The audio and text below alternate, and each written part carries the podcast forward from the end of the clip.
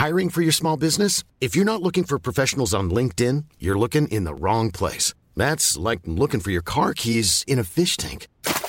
LinkedIn helps you hire professionals you can't find anywhere else, even those who aren't actively searching for a new job but might be open to the perfect role. In a given month, over 70% of LinkedIn users don't even visit other leading job sites. So start looking in the right place. With LinkedIn, you can hire professionals like a professional. Post your free job on linkedin.com slash people today. Das Showgeschäft zeigt ja nur das Glitzernde und nicht das, was dahinter steht. Je weiter ich in der Pubertät fortgeschritten war, umso mehr hatte ich den Wunsch, natürlich Rockmusiker zu werden. Und mein Traum war es, davon zu leben. Also so Musik zu machen, dass man nichts anderes arbeiten muss. Mit Guns N' Roses, das war total aufregend, weil das 1988 genau die Zeit war, als die Band sozusagen explodierte. Wenn man Guns N' Roses ist und Musik macht, ist man steinreich. Wenn man auf dem Level Musik macht, wie wir das gemacht haben, ist man nicht steinreich. Ja, das hat im Grunde meine, meine Rockmusikerkarriere beendet. Also meine Idee war es dann vielleicht der Musikbranche erhalten zu bleiben, aber als Jurist und eben nicht als Musiker. Aber ich weiß noch, wie ich da saß und diesen Vorlesungen lauschte und nach all den Jahren der Heavy Metal Tourerei eine ganz andere Welt entdeckte. Rockstars sind Kiss, ja, das sind Rockstars für mich. Also ich fand mich selber nicht als Rockstar. Heute im Interview der Rockgitarrist und Rechtsanwalt Dr. Matthias Diet.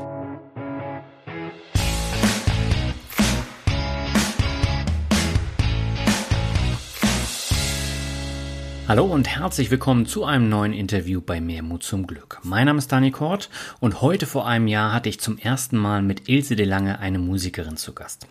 Damals war sie in Deutschland noch ziemlich unbekannt, was sich aber in den letzten Monaten geändert hat. Heute sitzt sie sogar in der Jury von Deutschland sucht den Superstar.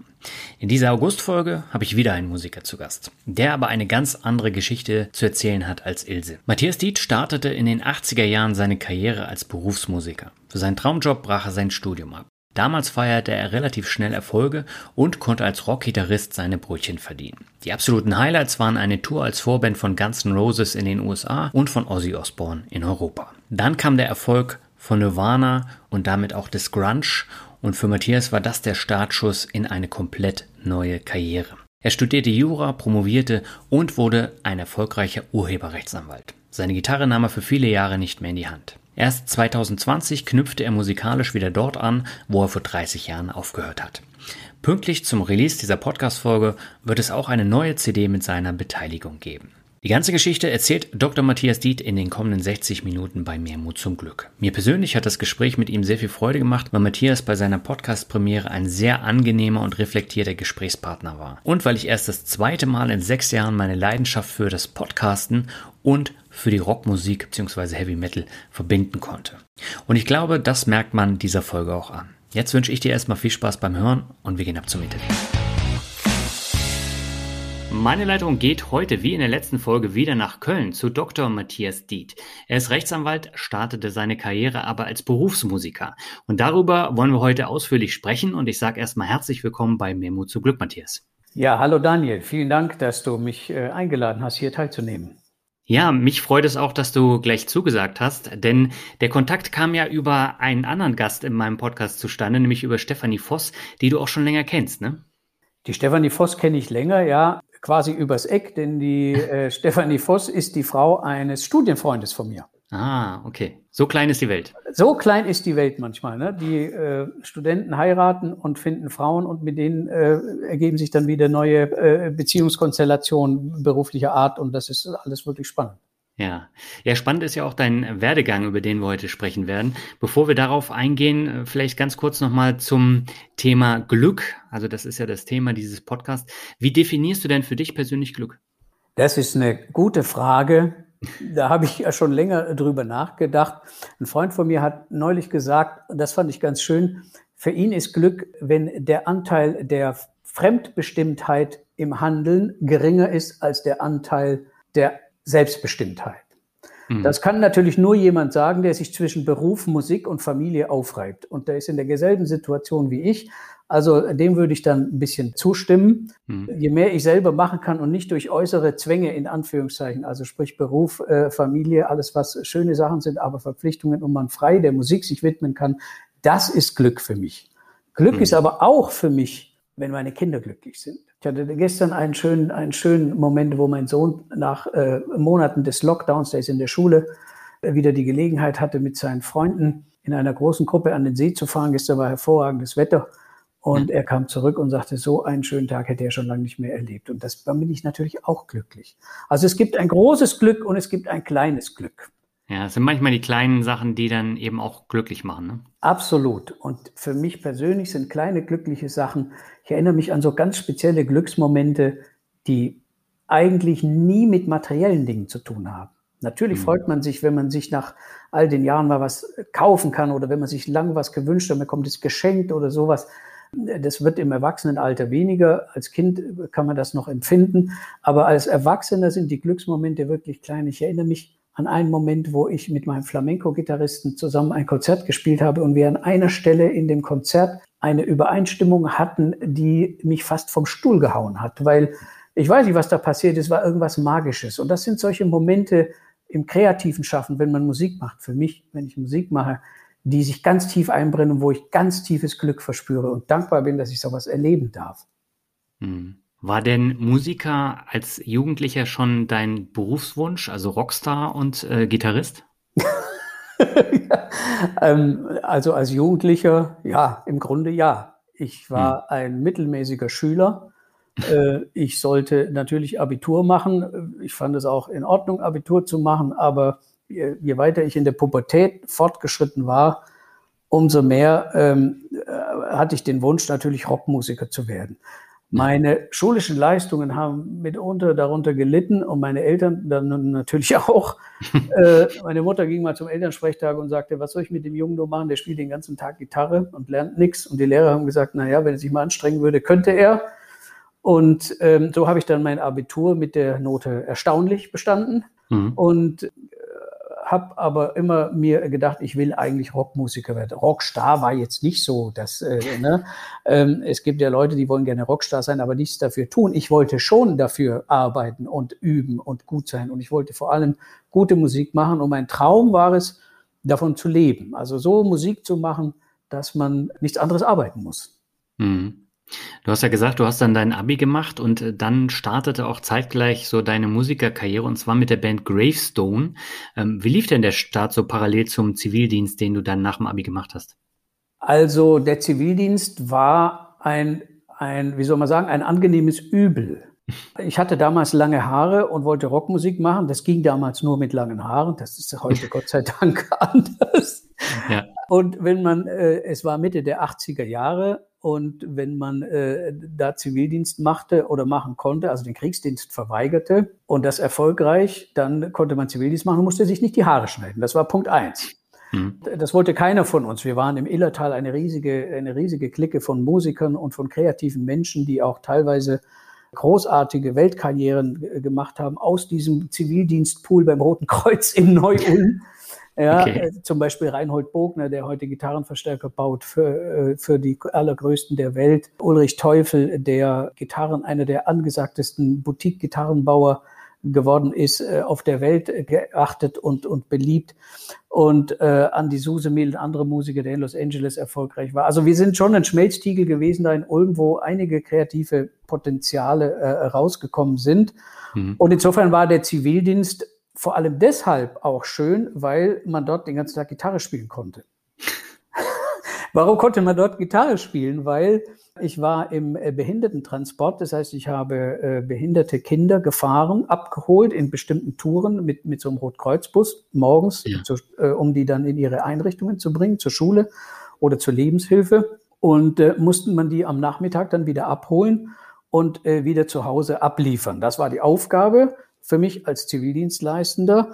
Und wenn man die ersten Touren, die schon äh, vor sieben Uhr morgens begonnen haben, damit die natürlich um acht Uhr in der Schule sein konnten oder in ihren, in ihren Einrichtungen, dann war die Tour zu Ende und dann hatte man im Grunde bis mittags nichts mehr zu tun. Hm. Also konnte man da im Zivi-Aufenthaltsraum Gitarre üben, Gitarre spielen, solange man den anderen nicht auf den Wecker ging. Und da waren einige, die mit ihren Kopfhörerverstärkern da gedudelt haben, was das Zeug hielt. Ja. Mhm. Und dann hast du mit äh, Greystone losgelegt. Das war die erste, ja, ich würde sagen, professionelle Band, mit der du dann ähm, gespielt hast. Ja, mit Gravestone, das war im Grunde meine Jugendband. Äh, mhm. Wir waren auch eine, eine, riesige Clique und, und auch Freunde. Und das war schon eine tolle Sache. Wir haben am äh, Südfunk Stuttgart, damals hieß es noch Südfunk Stuttgart, heute ist es zusammengelegt mit dem Südwestfunk, an einem Nachwuchsfestival teilgenommen und haben da an der Regionalausscheidung für Ulm gewonnen. Mhm. Waren also die beliebteste Band von Ulm und äh, das gab Veranstaltungen im ganzen Sendegebiet und dieses Finale fand in der Stuttgarter Schleierhalle statt, eine riesige Halle, in der wir dann von den zehn übrig gebliebenen Bands nicht den ersten Platz gemacht haben, was auch nicht weiter schlimm war, denn äh, wir haben aufgrund dieses Auftritts, der auch im Fernsehen übertragen worden war damals, mhm. also im, im dritten Programm, einen Plattenvertrag bekommen. Und für eine Band aus der schwäbischen Provinz Mitte der 80er einen Plattenvertrag zu bekommen, das war schon das war schon was Besonderes. Ja, und insofern mhm. haben wir dann da ein bisschen professioneller agiert, haben erste Erfahrungen im Studio gemacht, haben dann eine Platte aufgenommen, zwei Platten, die sind dann auch verkauft worden, teilweise auch international. Geld haben wir dafür keins gesehen. Natürlich sind wir über den Tisch gezogen äh, worden, äh, bis der Arzt kommt, wie man so schön sagt. Wir wussten es mhm. nicht. Es hat uns auch nicht interessiert, denn allein dieses Gefühl, eine Platte zu machen, Konzerte zu spielen, zu denen immer mehr Leute kamen. Ja? Also das ja. war großartig. Ja? Das war, da war ich meinem Traum schon ein, ein Stück näher gekommen, sozusagen. Ja, du bist ja dann gleich auch in Schwaben geblieben und äh, hast bei Sinner angefangen zu spielen. Die waren damals in den 80ern ja auch ziemlich bekannt. Und du warst da auch das erste Mal in so einem Profi-Studio. Wie war das für dich damals so? Also da habe ich gemerkt, das ist ein Schritt für mich. Ähm, mhm. Das war dann, waren dann Aufnahmen im, im Dirks-Studio in Stommel, wo die Größen der Rockmusik aufgenommen haben. Damals die Scorpions vor allem, äh, das war deren quasi zweite Heimat. Mhm. Und dort in einem professionellen Umfeld zu sein, wo wir hatten einen englischen Produzenten, und äh, die Leute, die dort in diesem Studio aus und eingingen, das waren alles Profis, Profimusiker. Das war eine Welt, die kannte ich natürlich nicht. Ja, da wollte ich ja mhm. natürlich immer hin als Jugendlicher. Aber das mal so zu erleben, das war, das war für mich schon sehr beeindruckend. Aber ich habe zugleich auch gemerkt, okay, die Leute, die da das als Job betreiben oder als Profis betreiben, mhm. und damit meine ich Musik machen und an Songs arbeiten, aufnehmen und so weiter und nicht Party und trinken und so, dieses ganze Rock'n'Roll-Klischee, ja. Das sind Leute, die betreiben das ernsthaft und die kochen auch nur mit Wasser. Also das war eine gute Erkenntnis für mich zu sagen, okay, wenn die das können, dann kannst du das auch. Okay. Du hast dich aber 1986 trotzdem für ein Studium eingeschrieben. Warum? das ist eine böse Frage, weil. Ähm, Na, du hättest ja sagen können, ich setze alles auf die Karte Profimusiker. Naja, das habe ich im Grunde auch getan. Ich, ich meine, 86 war ich 22 Jahre alt, war mit dieser Band in einem Profistudio und war quasi auf dem Sprung, in einem professionellen Umfeld Musik machen zu können. Hm. Und ich hatte aber kein Geld. Und meine Eltern haben das, was ich getan habe, zwar akzeptiert, hm. aber nicht unbedingt jetzt in dem Sinne unterstützt, als sie gesagt haben, okay, ach, für uns bist du der größte Musiker der Welt, hier nimm, was du kriegen kannst und werd der Größte. Nein, ganz im Gegenteil. Äh, die schwäbische äh, Mentalität hat gesagt, das geht nicht, du musst erst einen Beruf lernen, dann kannst du sowas machen. Ja. Und ich habe gesagt, nein, ich kann keinen Beruf lernen, weil das soll jetzt mein Beruf sein. Ja, und ich kann nicht mit 25, wenn ich was weiß ich, Maschinenbau oder weiß der Herrgott was studiert habe, anfangen jetzt Rockmusiker zu werden. Nein, das geht nicht. Und das war meinen Eltern nicht leicht zu vermitteln. Und ich habe dann in äh, Stuttgart-Hohenheim mich eingeschrieben für Wirtschaftswissenschaften. Mhm. Die Band Sinner war in Stuttgart ich musste dort wohnen und mein Vater hat mir unter der Bedingung, dass ich studiere, ein, ein Zimmer-Studenten-Apartment bezahlt und mich fürs Studium unterstützt. Hm. Und das war sozusagen der Deal. Und damit fing das an, mein Kampf der zwei Herzen in meiner Brust. ja, das ging ja dann auch relativ schnell weiter voran mit deiner äh, Musikerkarriere, denn du bist mit den ersten größeren Tourneen mitgefahren. Ähm, wie war das so für dich?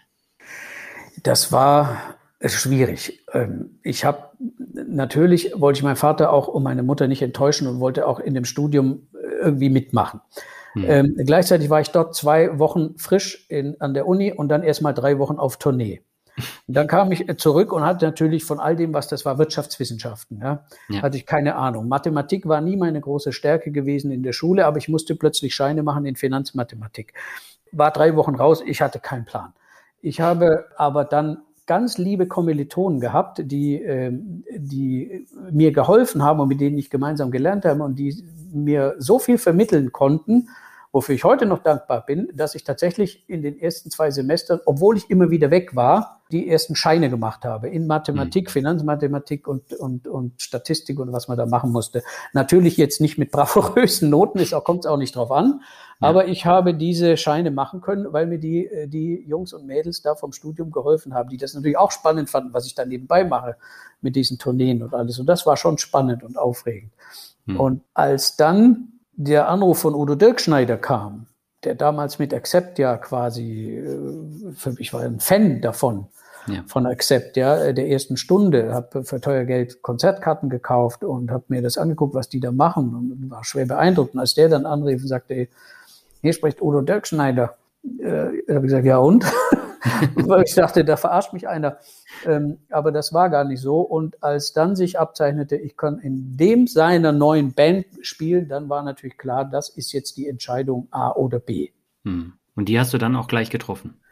Die habe ich dann getroffen und habe gesagt, das ist die Chance, auf die ich jetzt eigentlich gewartet habe und habe das dann wahrgenommen und bin dann von Süddeutschland, also von Ulm, respektive Stuttgart, wo ich meine Studentenwohnung hatte, dann ins Dirk-Studio erstmal gezogen für drei oder vier Monate und äh, habe das Studium dann Studium sein lassen. Was haben deine Eltern da gesagt? Um Gottes Willen. also, meine Eltern haben aber zu dem Zeitpunkt schon gemerkt, dass, ähm, dass ich das machen muss. Ja, mhm. und ich konnte ihnen auch vermitteln, dass, wenn ich das mache, das nicht gleichbedeutend ist mit äh, Absturz, Alkoholismus, Drogensucht, Heroin und solchen Dingen. Das sind halt Ängste, die man vielleicht als Eltern hat. Äh, ich kenne die inzwischen auch so ein bisschen, das nachvollziehen, seit ich selber Kinder habe. Aber das sind so Ängste, die man hat, die man hatte und meine Eltern hatten und die konnte ich ihnen aber äh, relativ schnell nehmen. Und entscheidend war, dass ich in diesen Aufnahmen des ersten UDO-Albums die ja sehr, damals konnte man ja noch lang im Studio rummachen, ja, heutzutage muss das ja alles viel effizienter gehen, da konnte man da wochenlang kreativ sein und äh, auch feiern und alles, aber ich bekam dafür Geld. Ja, mhm. ich bekam, glaube ich, sogar, wenn ich mich recht entsinne, 4000 Mark, was damals relativ viel Geld war, vor allem für jemand wie mich. Ja. Und äh, ich kam dann nach diesen Aufnahmen nach Hause, das weiß ich, und habe gesagt, so, jetzt bin ich Profi und ich habe Gitarre gespielt und mit meinem Gitarrespiel habe ich dieses Geld verdient und habe es denen hingelegt und war stolz wie Oscar. Hm. Und was kam da für eine Antwort? Oh je. Gut gemacht, schön gemacht, mach, dann mach, wenn du das machen musst, dann mach das. Also meine Eltern haben das dann unterstützt. Mein Vater ist auch zu den Konzerten gekommen. Es war also nicht so, dass das zu irgendeinem Bruch geführt hätte. Aber sie haben sich schwer getan, das äh, zu akzeptieren. Und es war ein, ein langer Lernprozess. Hm. Nun ist es ja so, Accept waren ja damals in den USA sehr bekannt und sehr groß auch. Ich glaube, nach den Scorpions äh, die bekannteste deutsche Rockband da. Und das hat dann dazu geführt, dass Udo auch gleich große Touren in den USA fahren konnte. Und du bist ja mitgefahren. Und zwar 88 mit Guns N' Roses und 89 mit Ozzy Osbourne. War das dann für dich tatsächlich das erträumte Leben als Rockstar oder klingt das wirklich glamouröser, als es tatsächlich war? Also das klingt immer glamouröser, als es tatsächlich ist. Davon, davon lebt ja das Showgeschäft. Ja? Das, Show, das Showgeschäft zeigt ja nur das Glitzernde und nicht das, was dahinter steht. Hm. Und äh, das war da natürlich auch so. Also dazu muss man erstmal sagen, mit Ozzy Osbourne waren wir auch nicht in Amerika, sondern in ganz Europa unterwegs. Es war trotzdem okay. eine fantastische Zeit. Mit Guns N' Roses, das war total aufregend, weil das 1988 genau die Zeit war, als die Band sozusagen explodierte. Die haben damals mhm. an einer Seite, ich weiß nicht, war es die Ostküste oder die Westküste, haben die angefangen zu touren in kleinen Hallen. Das war diese, diese äh, Produktion Appetite for Destruction. Mhm. Und während die auf Tour waren, hat das Ding verkauft wie äh, wie geschnitten Brot. Das heißt, die, diese Band ist, ist innerhalb kürzester Zeit immer populärer und bekannter geworden und die ursprünglich für ein paar Wochen angesetzte Tournee wurde immer länger und immer länger. Ich glaube, am Ende haben die anderthalb Jahre getourt. Oha. Und gingen dann von den kleinen Hallen bis in die Riesenstadien. Und einen Teil dieser Tour konnten wir mitmachen, haben wir mitgemacht. Die Plattenfirma hat uns da drauf gebucht, wie auch ja. immer, das weiß ich jetzt auch nicht mehr genau. Und wir haben äh, ein paar Wochen da als Vorgruppe mitgespielt. Und das waren alles so so Hallen von, von drei bis vier, 5.000. Ja, es war also mhm. da noch nicht so ganz groß, aber auch nicht mehr klein. Das war so in der Mitte. Und das war in Amerika als Musiker, äh, als Rockmusiker aufzutreten und das da zu sehen, das war schon eine ganz, ganz tolle Erfahrung. äh, wir hatten als Vorgruppe nicht, nicht so viel Stress. Das heißt, wir waren ja nicht der Headliner. Die 5000 Leute kamen ja nicht, um, um, um UDO oder mich oder zu sehen, sondern die kamen mhm. wegen Guns N' Roses und ein paar vielleicht auch, weil sie den Udo kannten. Ich meine, der Udo, kein Heavy Metal Fan der Welt gibt es, glaube ich, der Udo nicht kennt. Nein. Und äh, ich erinnere mich an eine ganz tolle, äh, ganz tolle Gelegenheit, als wir beim ersten Konzert in die Halle kamen in Amerika, als die Tour für uns begann. Mhm. Äh, und wir äh, quasi in der Halle standen und Guns N' Roses beim Soundcheck zusahen, gab es äh, der, der Gitarrist äh, Slash war der eine, Izzy Stradlin war der andere. Und als der den Udo sah, fing er an, Fast as a Shark zu spielen. das war großartig. Ja, das war groß. Also die kannten das natürlich. Die kannten den Udo, die kannten jetzt nicht UDO, aber diese Accept-Songs und so, äh, das war für die durchaus, äh, durchaus ein Punkt. Und wir haben auch sogar mal zusammen in einer Hotelbar gechampt, auch mit Slash und sowas. Sehr, sehr lustig. Sehr lustige Sachen erlebt dort. In der Tat. Ja, aber sowas bleibt natürlich dann auch hängen. Und ähm, du hast ja dann auch weiter Geld mit der Musik verdient. Blieb da tatsächlich so viel hängen? Also, wenn man Guns N' Roses ist und Musik macht, ist man steinreich. Wenn man ja. auf dem Level Musik macht, wie wir das gemacht haben, ist man nicht steinreich. Wir waren mhm. froh, wenn wir die Miete, das alte klapprige Auto, das gerade nochmal durch den TÜV gekommen ist und die Instrumente bezahlen konnten. Mhm. Das konnten wir. Also wir haben Vorschüsse bekommen von der Plattenfirma, mit denen teilweise die Produktion abgedeckt wurden. Wir waren froh, wenn wir auf Tour waren, denn dann gab es Spesen, da musste man selber kein Geld ausgeben. Umso lustiger, ne, umso schrecklicher war es, von der Tour nach Hause zu kommen und die ganzen Rechnungen zu sehen, die im Briefkasten sind. Das mhm. Gefühl kennen viele Musiker vor allem. Und also wir sind, wir haben ein Auskommen gehabt, wir kamen so zurecht, aber wir haben nicht äh, große Sprünge machen können, also überhaupt nicht. Aber es war trotzdem genug damals und ich war glücklich, davon überhaupt leben zu können und mir keine Gedanken machen zu müssen, wo kriege ich irgendwie die, die, das Geld für die nächste Miete her, muss ich im Supermarkt noch helfen und so. Es gab viele andere Musiker, die das machen mussten und heute immer noch mhm. machen müssen. Ja. Aber dann kam es ja zu einem äh, Genrewechsel im Rockbereich, denn 91 kam Nirvana und äh, damit auch der Grunge und dadurch hat sich auch die gesamte Rockszene verändert. Welchen Einfluss hat es denn auf dich und deine Musikerkarriere? Ja, das hat im Grunde meine, äh, meine Rockmusikerkarriere beendet. Warum? Wir waren, wir waren ja mit UDO noch eine langhaarige Metalband im Geiste der 80er Jahre. Wir haben das mhm. Ganze bis Anfang 91 gemacht. Ich glaube, 91 haben wir das letzte Konzert gespielt in Finnland, in so einem Mitsommernachtsfestival. Und äh, da wusste ich schon, das wird nicht weitergehen. Wir waren damals bei äh, BMG RCA unter Vertrag bei der Plattenfirma und die mhm. hatte den, den Plattenvertrag nicht verlängert. Die haben schon gemerkt, da weht ein neuer Wind aus Seattle, äh, Nirvana. Das war eine ganz andere Art von Musik, das war eine ganz andere Art von Jungs. Das waren, äh, die hatten ein, ein unglaublich destruktive Kraft in ihrer Musik. Äh, wir waren ja da, dagegen irgendwie geschliffene, äh, äh, äh, geschliffene Klassiker schon fast, ja. Ähm, wir, uns war Virtuosität wichtig, uns waren Songs wichtig und denen war, jedenfalls nach meiner damaligen subjektiven Einschätzung, denen war erstmal wichtig, im Holzfällerhemd möglichst einen Haufen Krach und Aggression zu verbreiten. Mhm. Ähm, damit konnte ich nichts anfangen. Kann ich bis heute nicht. Also Nirvana kann ich mir nicht anhören. Finde ich ganz grauenhaft. Ja, ich erkenne an, was die geleistet haben und dass, dass es diesem Zeitgeist entsprach und dass die vielleicht auch geniale äh, oder Geniestreiche gemacht haben. Aber mir persönlich gibt das, gibt das relativ wenig. Ja, äh, und ich wollte jetzt damals auch nicht. Ich war dann 27 und wollte jetzt auch nicht ähm, wieder von vorne anfangen ja, wieder Demos machen und äh, also die Band hatte einfach keine Zukunft an dem, an dem, an dem Punkt. Mhm. Und Udo überlegte damals wieder mit Accept und so weiter, ob er mit denen wieder äh, zusammengehen. Und ich war für mich persönlich hatte ich mir so eine, so eine, so eine Deadline auch gesetzt, die, wo ich sagte, wenn ich bis 25 mich nicht so etabliert habe, dass ich gut leben kann als Musiker, dann mache ich noch was anderes. Hm. Das hatte ich mir immer so als Leitlinie vorgegeben. Das habe ich dann selber verletzt, indem ich es bis 27 gemacht habe.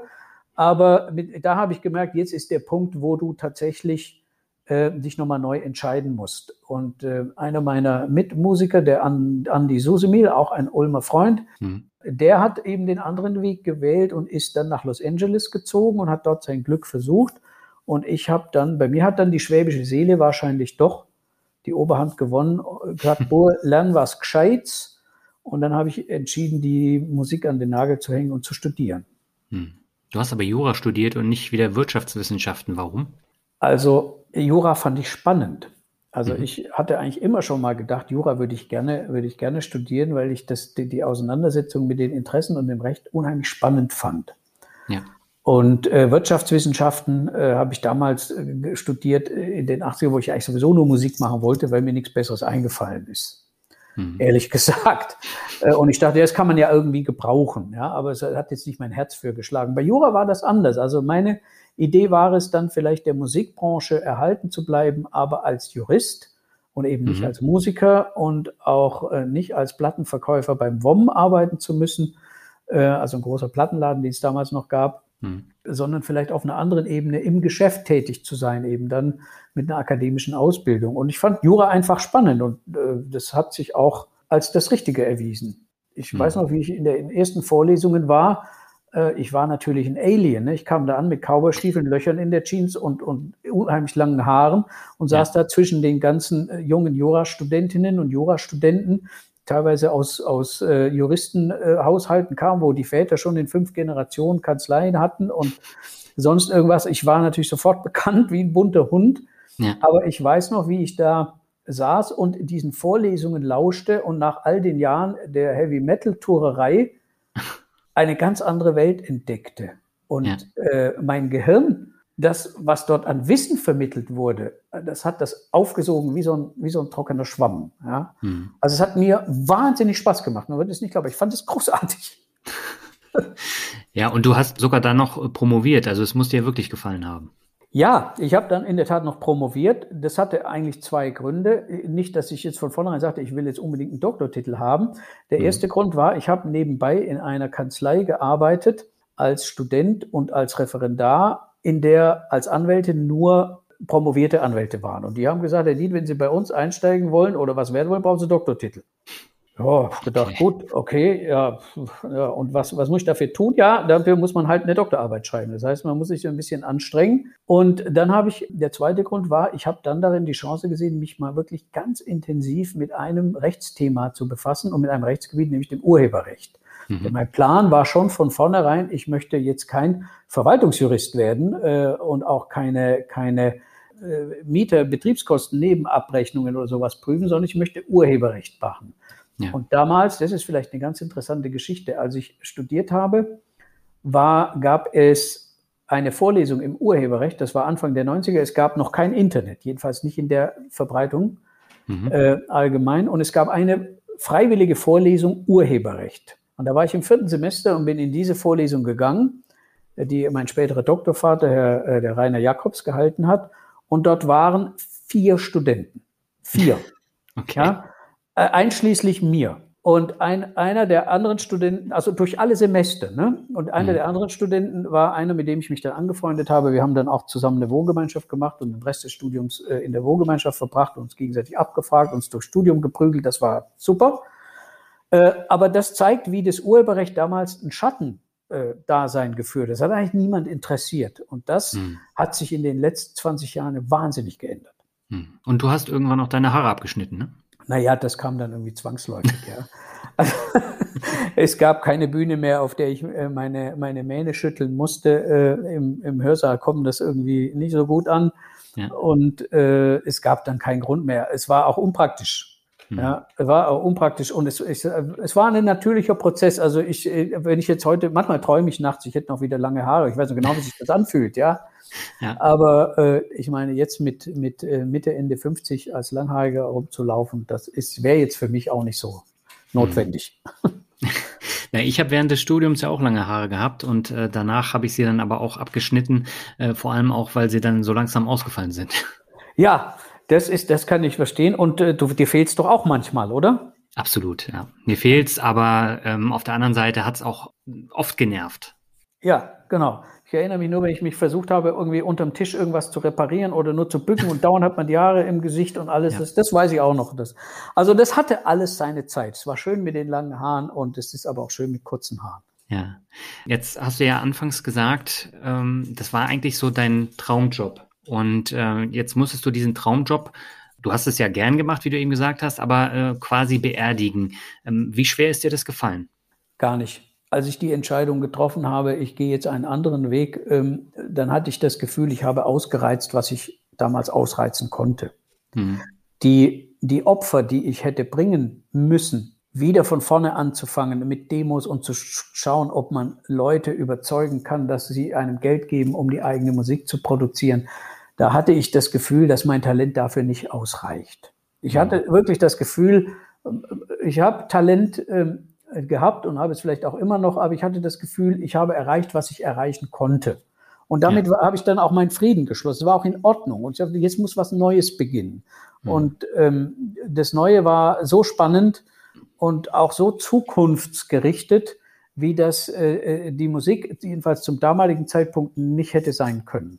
Und insofern, viele Leute haben mich oft gefragt, wie kann man nur, wenn man so toll Gitarre spielt oder wenn man so intensiv dabei war, wie kann man nur Jura studieren und dann Anwalt werden und gar nicht mehr spielen? Da habe ich gesagt, guck mich an, das kann man. Das ist kein Problem. Ja, mhm. alles hat seine Zeit. Und es hat mir auch nicht gefehlt. Ich habe Gott sei Dank äh, vom Equipment wenig verkauft, habe heute noch äh, für die meisten meiner Gitarren damals, was mir natürlich jetzt wieder Spaß macht. Aber ich, ich hatte keinen Drang mehr, ich hatte auch keinen kein, kein Antrieb mehr, jetzt Songs zu schreiben oder es war mir schlichtweg, es, es war vorbei. Hm.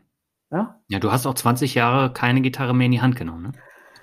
Im Grunde ja, ich habe natürlich schon äh, hier und da mal zu Hause ein bisschen gespielt. Ich habe mal, wir haben mal einen kleinen Auftritt gemacht mit meiner Jugendband, also noch vor Gravestone haben mhm. wir mal so einen kleinen Auftritt gemacht, 2005 war das, ähm, das war ganz lustig, aber das war alles, waren alles nur so kleine Spots. Und wenn ich dann mal gespielt habe, war das im Kindergarten von meinen Kindern, Martins Lieder. Und das war auch dann der Grund, war, wie ich dann später wieder zum Spielen gekommen bin, letztlich, weil dort war der Flamenco-Gitarrist, dessen Sohn mit meiner Tochter im Kindergarten war. Und, und wir haben da zusammen äh, äh St. Martins Lieder und zum Nikolaus gespielt und haben uns da kennengelernt. Und der mhm. wohnte auch noch in der Nachbarschaft. Aber das ist natürlich was komplett anderes als Heavy Metal, ne? Ja, aber ich bin ja nie auf Heavy Metal fixiert gewesen. Ich habe ja mhm. am Münchner Gitarreninstitut äh, studiert und habe äh, also ein Jahr lang habe den Abschluss nicht gemacht, weil ich dann meine die ersten Aufnahmen mit Sinner dann waren. Mhm. Nach dem Abitur, also nach dem Zivildienst, ja, habe ich ja nicht gleich angefangen zu studieren, sondern war noch eine Zeit lang am Münchner Gitarreninstitut und habe dort viel über Jazz, Harmonielehre und solche Dinge gelernt. Das war so ein mhm. Ableger vom vom Guitar Institute of Technology in Los Angeles. Das war die heiße Gitarristenausbildung in Los Angeles, wo alle Schnellspieler damals kamen. Kannst du dich vielleicht auch noch erinnern?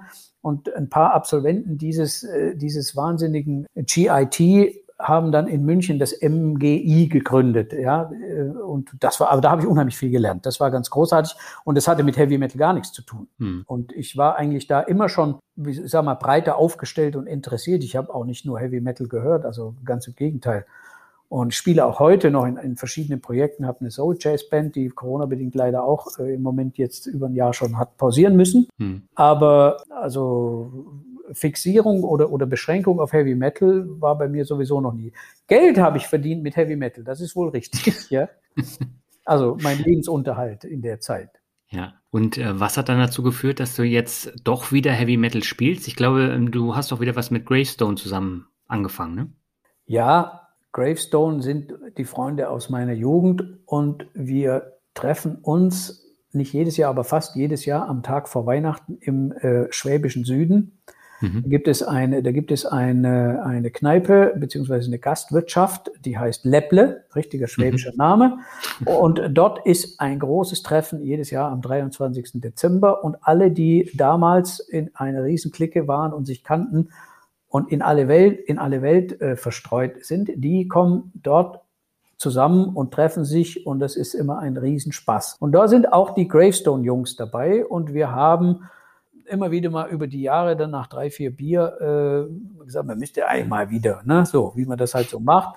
Und äh, dann kam tatsächlich äh, von einem befreundeten Musiker, der aus einer anderen Band kam, ähm, der, der, der Anstoß, der sagte, wir spielen, der spielt in so einer Top 40 Band, die, so, so eine Nachspiel-Coverband, die sehr erfolgreich ist in Süddeutschland.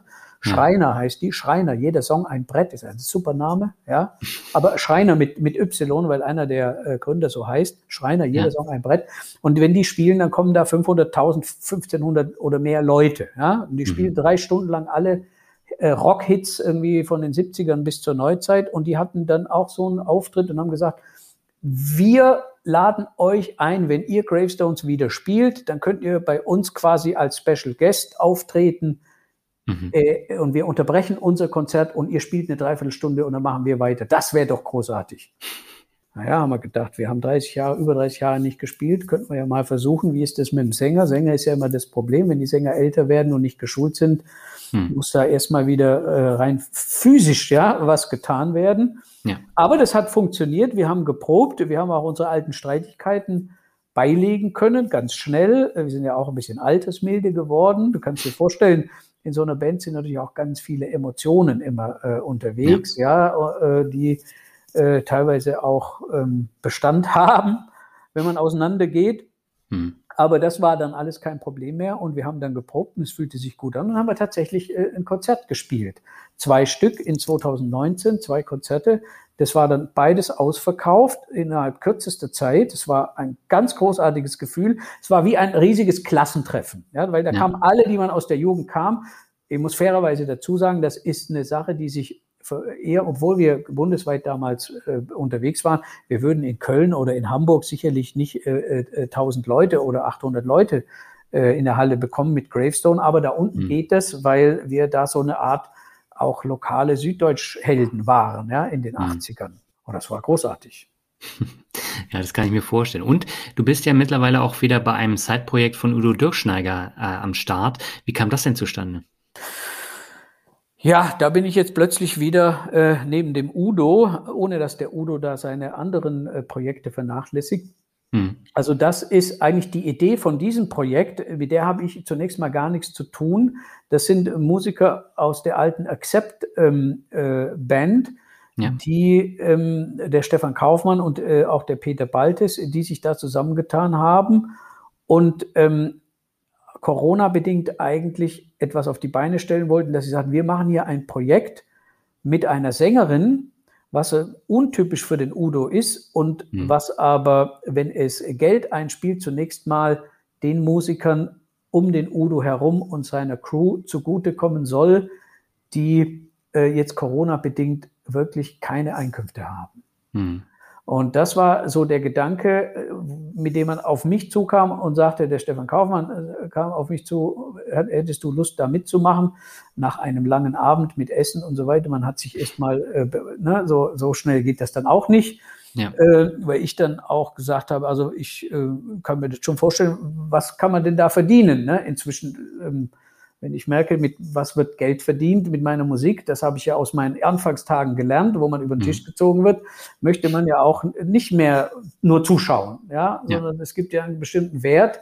Und wenn man ein wertbildender Faktor ist, dann darf der Wert auch abgebildet werden. Es ist schwierig, in Musikerkreisen über Geld zu sprechen. Hm. Ja, äh, man muss es lernen. Ich habe es gelernt.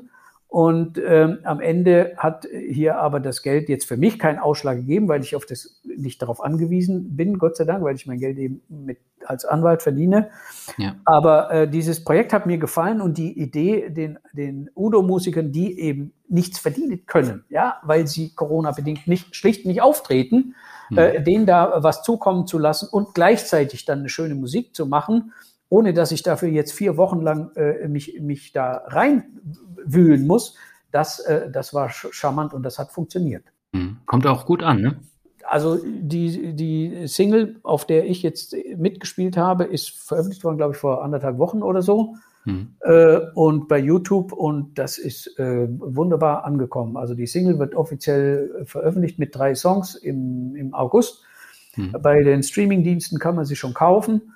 Und über YouTube kann man sehen, also das ist eine hervorragende Resonanz, mit der ich für mich persönlich jetzt so ehrlich gesagt auch nicht gerechnet habe, jedenfalls was meine Person betrifft. Mhm. Aber es ist doch schön, wenn man über 20 Jahre nicht vergessen wurde, ne?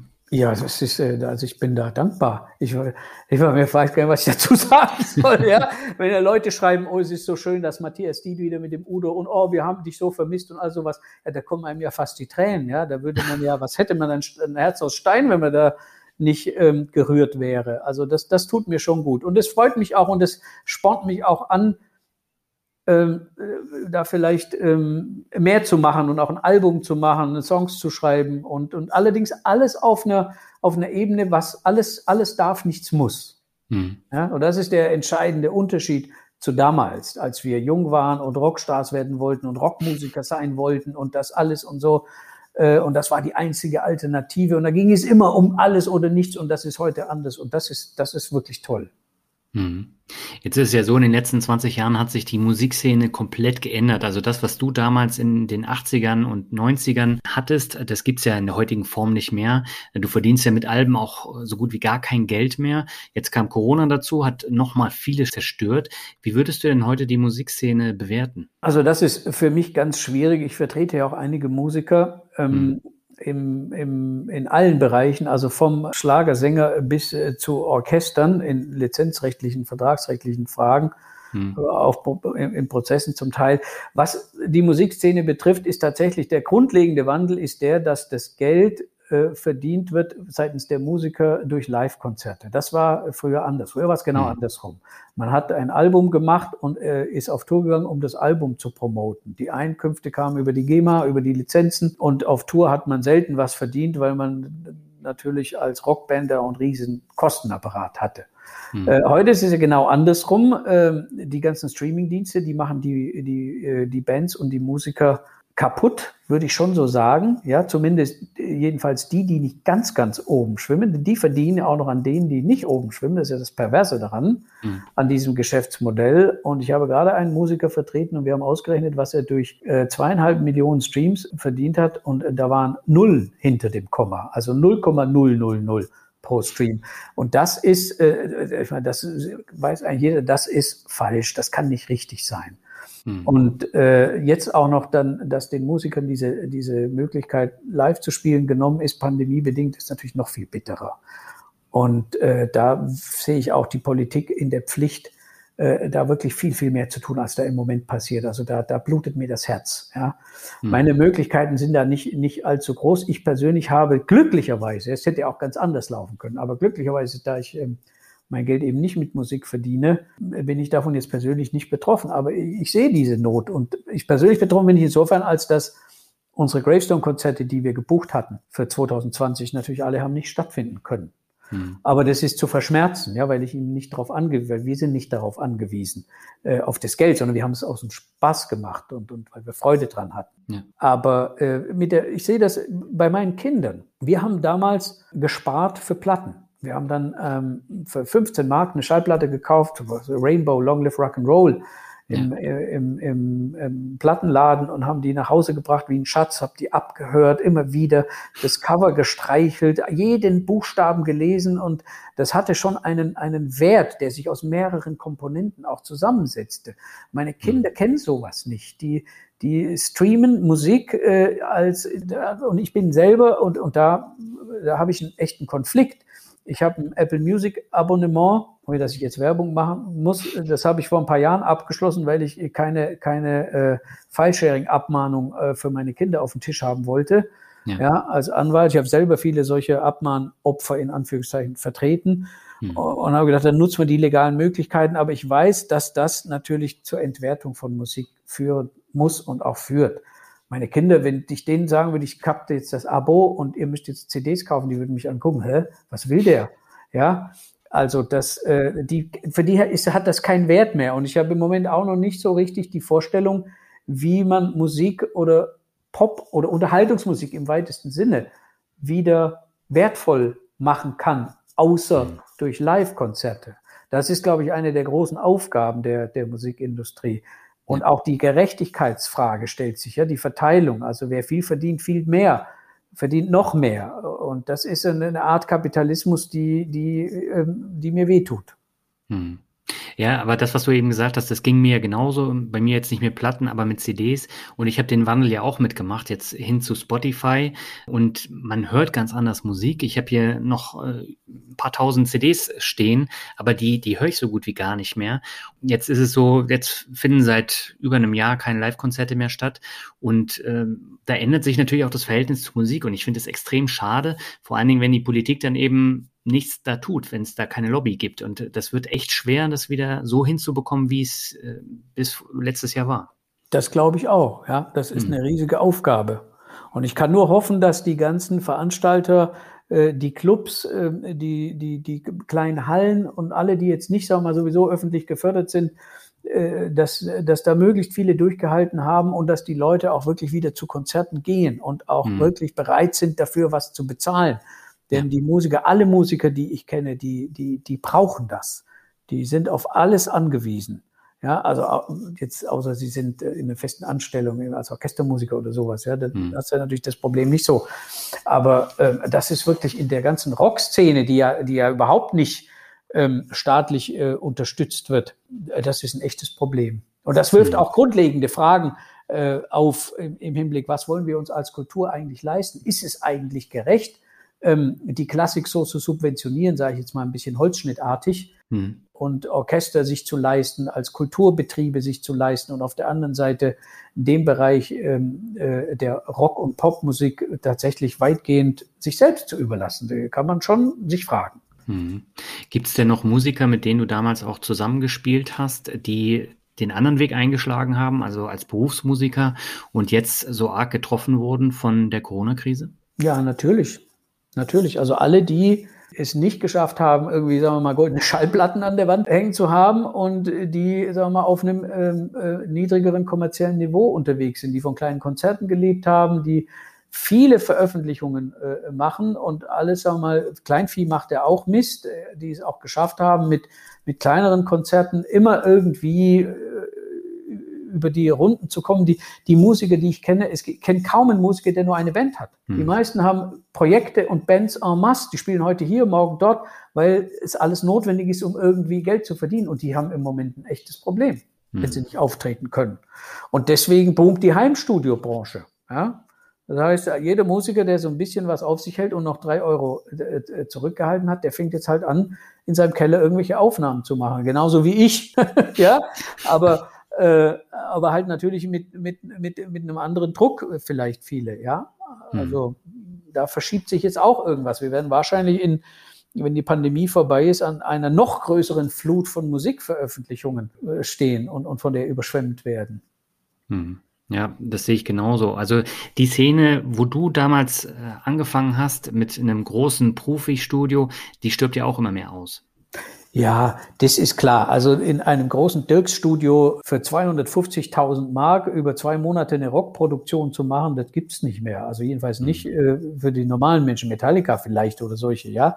ja. Aber äh, heutzutage macht das alles jeder im, im Heimstudio. Ob das der Musik gut tut, weiß ich jetzt nicht, ja. Also für mich ist es immer noch so, das größte Glück, mit Leuten in einem Proberaum zu stehen und Gas zu geben miteinander Musik zu machen, egal ob es jetzt Rock ist oder, oder Jazz oder Soul oder Flamenco oder diese Interaktion mit anderen Musikern und gemeinsam da was zu entwickeln und gemeinsam Musik zu machen, das ist eines der großartigsten Sachen für mich, die es gibt. Und das fehlt mir wirklich im Moment durch die mhm. Pandemie. Und auch dieses Projekt mit dem Udo, ja, wir haben nicht zusammen gespielt. Das ist natürlich alles äh, auch Corona-bedingt. Das Video, das man sieht, da waren niemals mehr als zwei Leute in einem Raum. Ja.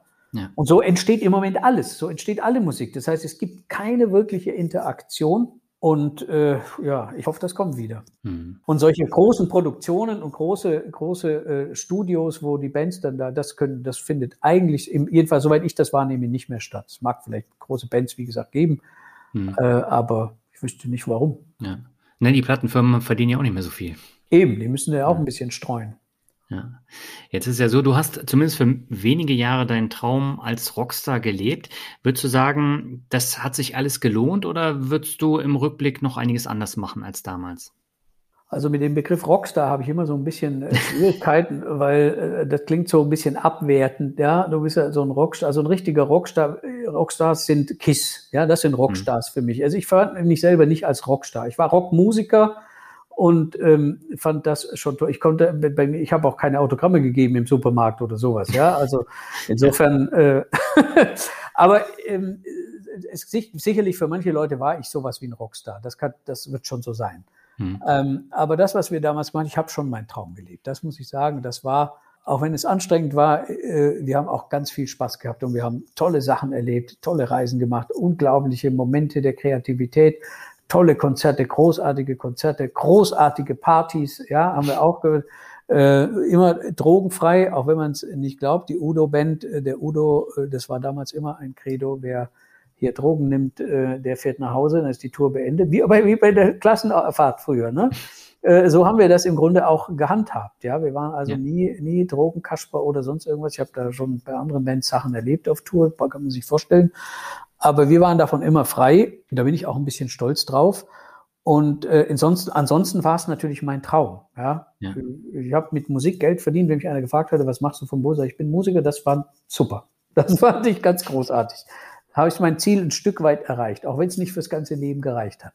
Hm. Wo du gerade das äh, Thema Drogen erwähnst, ähm, also mit Guns N' Roses auf Tour zu sein, das äh, war dann wahrscheinlich auch ein bisschen was anderes, weil äh, die waren ja voll bis oben hin mit den Drogen damals. Ich hatte den Eindruck, dass da mal mehr als nur ein Bier getrunken wurde, ja. Ja, ja, die waren ja dafür auch berühmt und berüchtigt. Ja, in der Tat äh, äh, war das wohl so. Ich habe dann später äh, gelesen, dass der, der Schlagzeuger äh, aus der Zeit damals wohl heute in einem, in einem äh, Heim lebt, weil er ähm, sich durch die Drogen so das Hirn zerstört hat, dass er gar nicht mehr selber leben kann. So, das ist natürlich furchtbar, ja. ja. Äh, tragisch. Aber wir waren da nicht bei irgendwelchen Drogenexzessen beteiligt oder so, gar nicht. Also ich kann da nichts zu sagen, nur vom Hören sagen und von dem, was ich dann sehe, wie die Leute auf der Bühne stehen. hm. Ja. Ja, und man merkt eben auch so das Thema Sex, Drugs and Rock'n'Roll, was man damit immer verbindet, damit kannst du dann ziemlich wenig anfangen. Naja, also wir waren nicht die Bay City Rollers und wir waren auch nicht Kiss und wir waren auch nicht Guns N' Roses. Wir waren, ja. sagen wir mal, was den, den, den Faktor der Sexiness betrifft, als deutsche Heavy Metal Band vielleicht jetzt nicht ganz an der Spitze. äh, und in dem Heavy Metal Genre, in dem wir unterwegs waren, war das jetzt das ja auch nicht so eine Frauenmusik. Also wir hatten schon überwiegend männliche Fans. Da gab es schon ja. auch Frauen dazu. Es gab auch schon mal welche hinter der Bühne, aber das ist jetzt nichts, worüber man groß reden sollte. Okay. Hast du denn jetzt irgendwelche Zukunftsziele, gerade was die Musik angeht, oder bist du da relativ offen? Also ich bin, was die Musik anbetrifft, insoweit offen, als ich im Grunde ja meine Projekte habe. Und die mhm. pausieren ja nur und gehen dann hoffentlich wieder weiter. Also meine Soulband in, in Dortmund mit, mit Jungs, die auch alle Profimusiker sind, aber in verschiedenen Projekten spielen, ähm, das wird vielleicht jetzt irgendwann wieder weitergehen. Da werden wir vielleicht auch mal auftreten.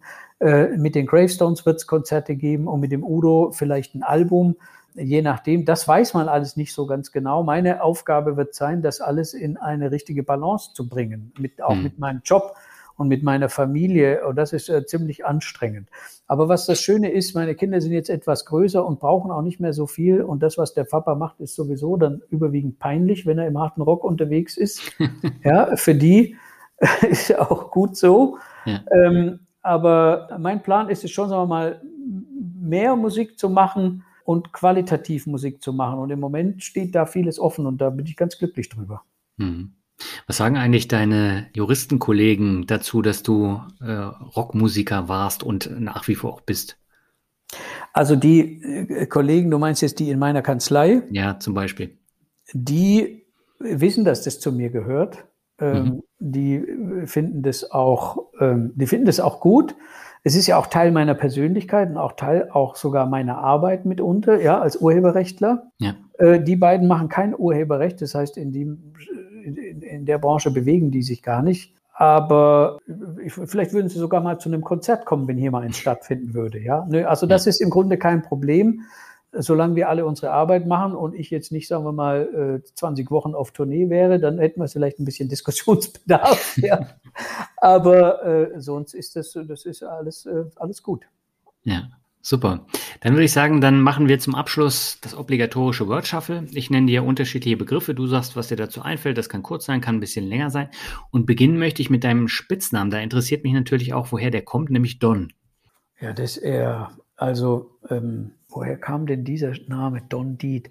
Das kam, ja, aber pass auf, ich weiß, das war, als wir mit Sinner im Dirk-Studio waren, das, was, worüber wir vorher gesprochen haben, mein erstes äh, Profi-Studio. Mhm. Damals gab es eine Band aus Amerika, die hieß Docken und der Sänger ja. war Don Docken. Und irgendwie war da auch einer in dem Studio mal für ein oder zwei Tage und dann hatten wir abends in der Kneipe fing der mit an, ah, da kommt Don Docken hier, Don Docken und Don Docken from Docken und Don Deed from Deed. Irgendwie so aus so einer Laune heraus und dann war das mit, so war dieses Don Deed geboren. Das ist ein ganz völlig banaler Anlass, ja. Das fanden aber dann alle irgendwie so gut, ja, Matthias Don Diet, ja, irgendwie witzig und dann wurde es aufs erste Plattencover mit Sinne, kam das irgendwie mit drauf und seither bekam ich diesen Namen nicht mehr los. Ja, der ist ja heute noch aktuell. Also wenn ich jetzt so in ein Forum gucke und da wird dann über die neue Udo-Single diskutiert, da steht dann immer, oh, da spielt Matthias Don Diet mit. Ja, manche sagen auch, äh, hier kommt der Don und manche nennen mich auch einfach Don. Okay. Ja, also das ist, das ist lustig, aber das hat sich verselbstständigt, also ohne dass das irgendwie im größeren Plan gefolgt wäre. Mhm. Es wäre heute, könnte man ja sagen, jetzt spielt er ein bisschen Flamenco, da macht es ja vielleicht ein bisschen Sinn, ja, oder mit dem Flamenco-Gitarristen so mhm. spanische Musik, aber das war damals natürlich nicht der Fall und es kam einfach aus so einer, aus so einer Kneipenlaune heraus, ja, und ist dann kleben geblieben. So müsste man sagen. Okay. Der zweite Begriff, du hast ihn eben schon erwähnt, das wäre Flamenco. Also, Flamenco ist was ganz Großartiges. Der Gitarrist, von dem ich vorhin sprach, mit dem ich wieder angefangen habe, Musik zu, zu machen, ist ein äh, Klassikgitarrist, äh, spanische Gitarre vor allem und Flamenco-Gitarre. Ein unglaublicher Flamenco-Gitarrist. Hm. Und ähm, wir hatten ein Projekt angefangen, auch mit einem Flamenco-Tänzer, wo ich als E-Gitarrist, dann auch mit Akustikgitarre, ähm, mitgespielt habe. Wir haben alte Miola-Stücke gespielt, wir haben äh, hier Mediterranean Sundance gespielt von, von äh, dem San Francisco, was jeder kennt. Ähm, und da konnte ich mal so ein bisschen, ich kann kein Flamenco spielen, ich kann das ein bisschen imitieren. Mein mhm. Traum wäre mal Unterricht zu nehmen und tatsächlich Flame richtig Flamenco spielen zu lernen. Also ich finde das eine ganz, ganz großartige Musik mit einer unglaublichen Kraft und die ich mir auch oft anhöre und große, große, äh, äh, große Gefühle in mir auslöst. Ja, also ich finde es ganz mhm. großartig. Sehr schön. Der nächste Begriff ist Gibson. Gibson, ja, Gibson. Ich habe Gibson-Gitarren schätzen und lieben gelernt und habe auch ein paar mir anschaffen können und spiele die eigentlich äh, hauptsächlich. Hm. Mein Traum wäre natürlich eine 58er, 59er, 60er Gibson Les Paul zu haben, der heilige Gral der E-Gitarre die man noch vor 30 Jahren für 5.000, 6.000 Mark kaufen konnte auf dem Gebrauchtmarkt, wenn nicht, wenn nicht noch billiger, und die heute äh, zum Preis von 200.000 bis 300.000 Euro verkauft werden, wenn man eine echte findet. Da ist dieser Vintage-Gitarrenmarkt unvorstellbar explodiert, jedenfalls was diese Modelle betrifft. Und das wäre natürlich ein Traum, sowas mal zu besitzen. Hätte ich mir nur mal was gekauft in den jungen Jahren, ja, oder und behalten. ja, aber ansonsten Gibson-Gitarren mag ich total gerne und spiele die auch und äh, ja, ich bin eigentlich ein Gibson-Player, muss man sagen. Mhm. Der nächste Begriff, das ist dein Hauptberuf und du beschäftigst dich mit Urheberrecht. Das ist der Begriff. Urheberrecht. Mhm. Urheberrecht ist sexy. und Urheberrecht ist total spannend. Wir haben gerade ja äh, die, den Referentenentwurf zum, äh, zu der Umsetzung der Urheberrechtsrichtlinie, die vor zwei Jahren zu so wahnsinnigen Demonstrationen geführt hat, Stichwort Uploadfilter und ähnliches. Mhm. Es ist unheimlich spannend, was da passiert. Ähm, ich habe meine Doktorarbeit geschrieben zum Thema Musikwerk und Musikplagiat im Urheberrecht. Damals in der naiven Annahme, Musikplagiatsfälle sind doch häufig vor Gericht. Da schadet es nicht, wenn man sich da auskennt. Tatsächlich mhm. sind die Fälle relativ selten äh, und werden außergerichtlich geregelt. Ähm, aber ähm, das Urheberrecht hat in den letzten 20 Jahren, seit ich mich damit beschäftige, wie gesagt, vier Studenten im Hörsaal 1900, weiß ich wann das war, 92, 93 oder 94 zu heute einem der zentralen Rechtsgebiete, was die Digitalisierung und die Innovation betrifft. Und äh, ich hoffe, dass das Urheberrecht auch dazu beiträgt, weiterhin Erlöse aus der Musikverwertung gerecht verteilen zu können. Hm. Ja, und will meinen Beitrag dazu leisten, auch wenn der nicht allzu groß sein kann. Also alle Musiker, die äh, sich da übervorteilt fühlen, kann man beraten, aber nur im Rahmen des Urheberrechts. Und mich mal macht es unheimlich Spaß. Also ich finde Urheberrecht eine ganz, ganz tolle, äh, ein ganz tolles Recht, spannendes Rechtsgebiet. Mhm. Okay, dann kommen wir zum nächsten Begriff. Äh, hast du eben auch schon erwähnt, das ist Sinner. Sinner. Mhm. Sinner ist die Band, mit der ich damals Erfahrungen als, ich glaube, man sagt, Semi-Profi äh, machen konnte und wo ich zum ersten Mal in das Profi-Geschäft sozusagen reinschnuppern konnte. Äh, Sinner ist ja die Band von Matt Sinner, das ist der, ähm, äh, der Protagonist, Sänger und Bassist, mhm. äh, der ja heute immer noch sehr, sehr, sehr aktiv ist, auch sehr erfolgreich, auch mit unterschiedlichsten Projekten. Mhm. Aber Sinner ist kein Heavy Metal. Nein, das stimmt. Aber der Metzener, der macht ja unter anderem auch das Projekt äh, Rock Meets Classic, was ja sehr erfolgreich lief und äh, macht dann auch noch äh, Primal 4. Und äh, Sinner gibt's ja auch nach wie vor noch, auch nach äh, über 30 Jahren. Ja, die gibt es nach wie vor und er macht immer wieder, immer wieder äh, Platten, Veröffentlichungen, mhm. auch unter dem Namen Sinner. Teilweise sind das die gleichen Musiker wie in den anderen Projekten. Ja. Ähm, das bestätigt meine These von vorhin, dass die Musiker heute viele Projekte brauchen, um äh, Geld zu verdienen oder es mhm. machen, um Geld zu verdienen. Ich glaube nicht, dass der Sinner, äh, also ich glaube, dass er relativ erfolgreich ist und dass er das auch macht, weil er, weil es ihm Spaß macht. Und er ist ein mhm. guter Musiker, ein guter Songschreiber, das muss man sagen, ein guter Sänger und ich, ich, ich habe äh, großen Respekt davor, wie er diese ganzen Läden über all diese Jahre zusammenhalten kann. Ja, also das macht er schon sehr erfolgreich mhm. und sehr, also sehr respektabel. Okay. Der vorletzte Begriff, das ist Mut. Mut. Ja. Mut braucht man. Mut braucht man und er wird meistens belohnt. Wie viel Mut brauchtest du für deine Karriere, die du jetzt hingelegt hast? Das ist schwierig. Äh, ich glaube, ein bisschen Mut brauchte es. Zuerst mal brauchte ich Mut, um mich in meiner schwäbischen Heimat mit meinem, mit meinem Plan oder meinem Wunsch, Rockmusiker zu werden, durchzusetzen. Gegen mhm. alles, was da, es gab damals keine Möglichkeit, als Junge der schwäbischen Provinz äh, Rockmusik zu machen als Profi. Hä? Was Absurderes gab es nicht. Ja, und das durchzusetzen gegen alle Widerstände, ich glaube, das hat ein bisschen Mut äh, gebraucht und vor allem aber auch Beharrlichkeit und Hartnäckigkeit. Dann den Mut zu haben, nach dieser Karriere mit 27 ein Jurastudium zu beginnen, war vielleicht auch ein bisschen mutig. Hm. Äh, auch mutig deshalb, weil ich erinnere mich, wie ich da ähm, in den Hörsaal kam. Ich habe es vorher kurz schon angesprochen, ja. mit meinen langen Haaren und meinen Cowboystiefeln und kam gerade sozusagen aus einer Welt, wo man mit Guns N' Roses in Amerika tourte, Schallplatten gemacht hat und alles und plötzlich saßen einem Jurastudentinnen und Jurastudenten neben einem, die gerade vom gerade das Abitur gemacht haben, vor allem die Jurastudentinnen, die mussten ja keinen Zivildienst oder sowas machen, die kamen also gerade von der Schule hm. äh, und äh, die, das waren natürlich völlig verschiedene Welten. und das war für mich am Anfang wirklich hart, muss ich sagen. Also so viel Spaß das gemacht hat, fachlich, inhaltlich, so schwierig war es äh, mit dieser Welt der, ach, wir sind jetzt zum ersten Mal zu Hause raus, ich habe eine Studentenwohnung, ha, aber am Wochenende gehe ich zu meiner Mama, die wascht mir die Kleider, äh, nachdem ich mit 27 so, das war schon hart, ja, mhm. da irgendwie klarzukommen. Ich habe dann relativ bald auch ein paar andere Studenten kennengelernt, unter anderem auch den Mann von der Stefanie Voss, über die wir schon gesprochen haben, ja. ähm, die auch, sagen wir mal, schon ein bisschen was anderes gemacht hatten vor dem Studium und so, mit denen, die dann, mit denen man eher, ich eher eine, eine Wellenlänge hatte. Ja. Aber das war sicherlich auch mutig, muss ich eigentlich schon sagen. Ja. Was haben eigentlich deine Eltern gesagt, dass du jetzt erfolgreicher Jurist bist und nicht Rockmusiker? Ich glaube, die sind, waren erleichtert.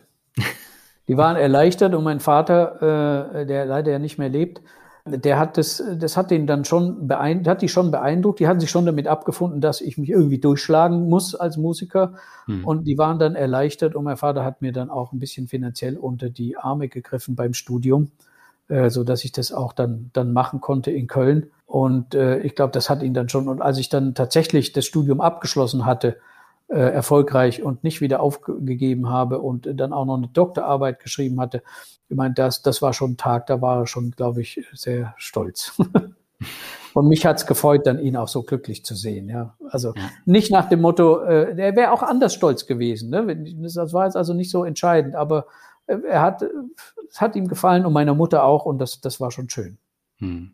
Ja, es war ja an der Stelle deiner Karriere auch wichtig, Durchhaltevermögen zu beweisen, ne? weil das erste Studium hattest du abgebrochen, die Profimusikerkarriere hattest du abgebrochen und jetzt musstest du ja eigentlich äh, irgendwie ans Ziel kommen.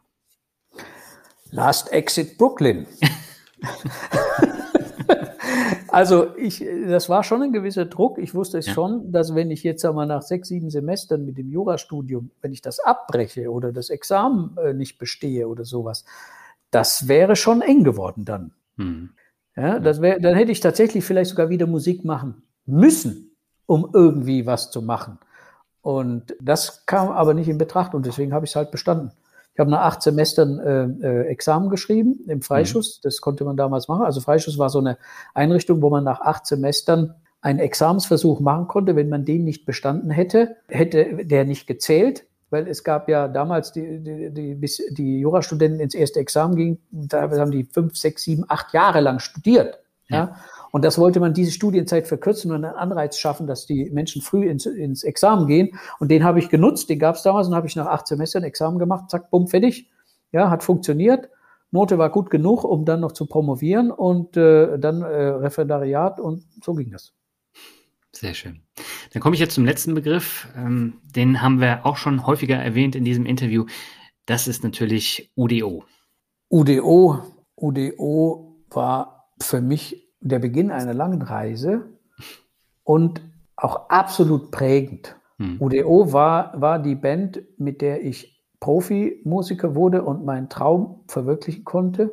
Und es ist gewissermaßen jetzt nicht die UDO-Band, denn die gibt es ja nach wie vor, aber der Udo, wenn ich jetzt wieder mit ihm spiele, schließt sich wieder ein bisschen so ein Kreis. Hm. Und also Diet ohne UDO ist eigentlich nicht denkbar, genauso wenig wie UDO ohne Diet denkbar ist. Hm. Ja, äh, manche sagen ja, UDO steht für Udo, Diet und äh, Other äh, Guys. ja, keine Ahnung, nein, Spaß beiseite, aber das ist schon, ähm, das ist, ist etwas, was zu mir gehört, was ich auch nie los werde ja, und was aber auch schön für mich ist, ja, Bestandteil dieses Projekts gewesen zu sein und in einer gewissen Weise es immer noch zu sein. Hm. Ähm, ich sehe auch, dass die, der Udo mit, mit seiner Band nach wie vor ja erfolgreich ist, weltweite Tourneen macht und äh, in Russland, in Japan, in Südamerika und ich finde es großartig. Hm. Ich finde es großartig.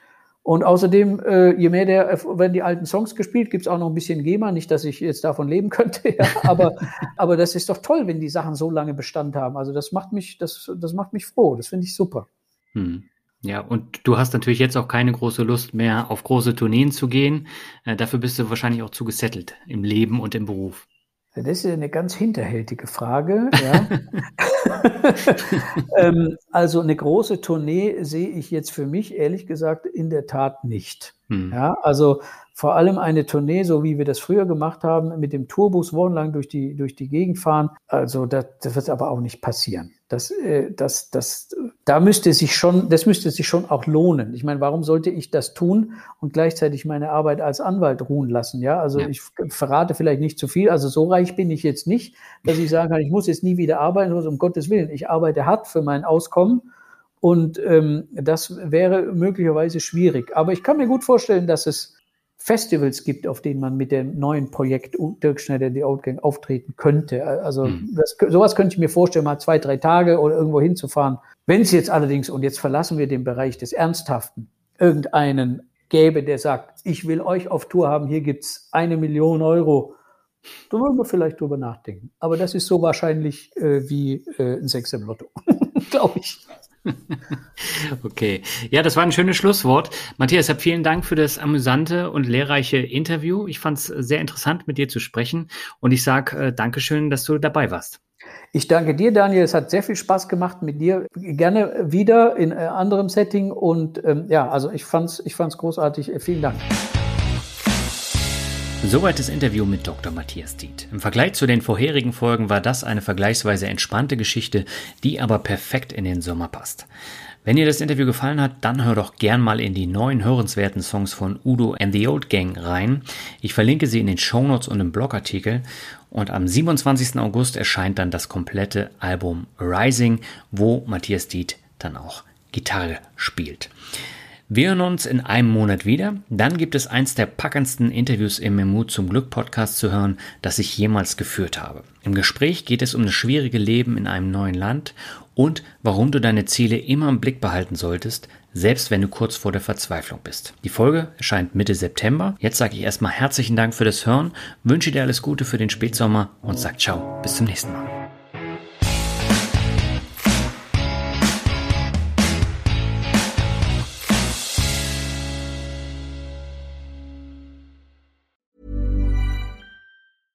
Hey, it's Paige DeSorbo from Giggly Squad. High quality fashion without the price tag. Say hello to Quince. I'm snagging high-end essentials like cozy cashmere sweaters, sleek leather jackets, fine jewelry, and so much more. With Quince being 50 to 80% less than similar brands. And they partner with factories that prioritize safe, ethical, and responsible manufacturing. I love that. Luxury quality within reach. Go to quince.com slash style to get free shipping and 365 day returns on your next order. Quince.com slash style.